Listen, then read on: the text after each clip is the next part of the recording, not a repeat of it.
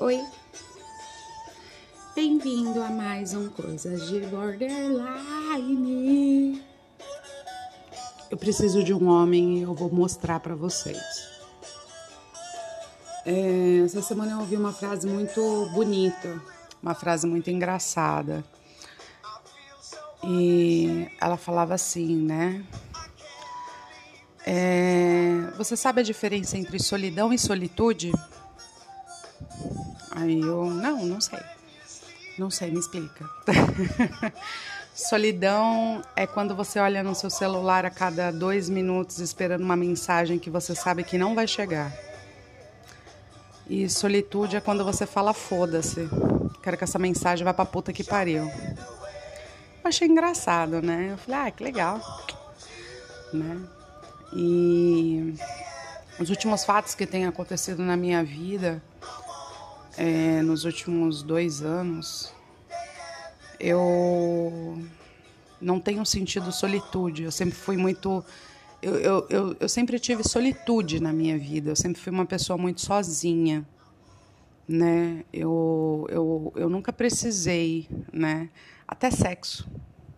Eu fazia sozinha, porque eu achava mais divertido. Eu era casada e me divertia comigo mesma. Acho que foi por isso que ele quis se separar. por isso e por outras coisas, né? Que eu sou muito neurótico, mas esse é assunto para outra, né? Para outro podcast. É... E aí veio passando o tempo, tal, e eu comecei a me sentir sozinha, né? E eu fui percebendo que uma pessoa sozinha ela pode ser completa, ela é completa, né? Eu fui sozinha durante muito tempo. Eu cresci sozinha, né? A minha infância foi uma infância sozinha. E, né, durante muito tempo foi uma infância sozinha. E depois de um tempão assim, adolescência, eu não era uma pessoa de muitos amigos, eu sempre fui uma pessoa muito sozinha né? Eu queria, meu foco era ser rica ou arrumar um marido rico. Esse era meu foco.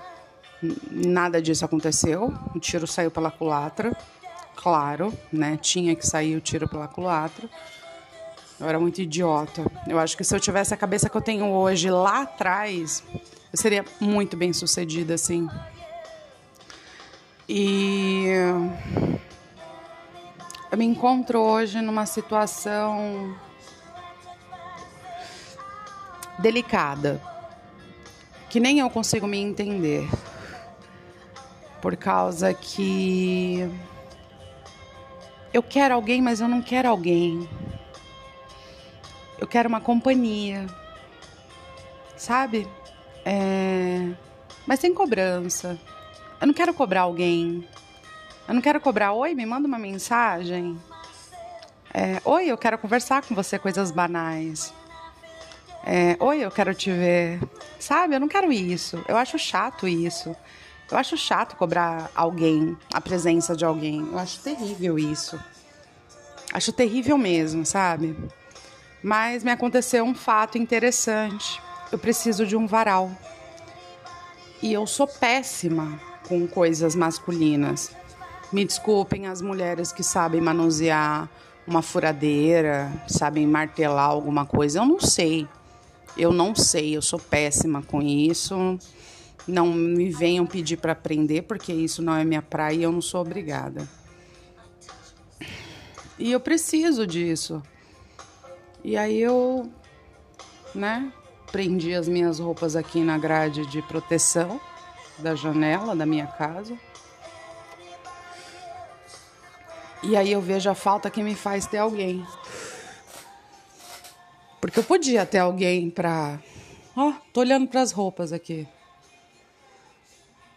Eu podia ter alguém pra poder falar: não, eu vou aí, cara, eu vou colocar as roupas para você, ou vou colocar o varal para você, eu vou fazer as coisas. Ou me ligar para perguntar se eu tô bem, se eu preciso de alguma coisa. Ou sei lá, sabe? Mas.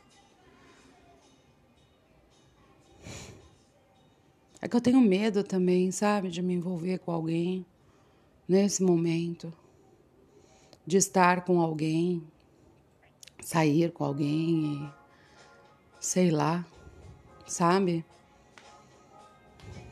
É, é estranho. Mas a gente precisa de alguém? Será que não é só uma carência minha também?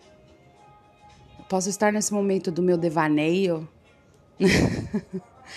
nesse momento delicado da minha vida, assim. Mas eu acho que todo mundo precisa de alguém, sabe? Todo mundo precisa de um do, do, do yin, do seu yang, assim. Eu acredito fielmente que as pessoas elas precisam, além de ter você, sabe? Além de se ter, de se amar, se respeitar, de respeitar cada pedacinho do seu corpo, respeitar os seus limites eu acho legal você ter alguém para se divertir, compartilhar os seus momentos, sabe? Compartilhar, tipo, olhar assim e falar: ai, meu dia foi uma bosta. Era a parte mais divertida que eu achava do meu casamento. Ter alguém para conversar, sabe? Alguém para isso, assim. Nossa, eu tô carente. Bom, que bom que amanhã eu tenho terapia, né? Aí eu posso tratar isso na terapia e depois eu volto ao normal. Acho que é só um pico emocional de carência, de solidão, de transformações que estão acontecendo na minha vida ou realmente por eu estar sozinha há muito tempo, por eu estar sozinha, eu me separei que ele se separou de mim no meio da pandemia, né? É, acho que é isso.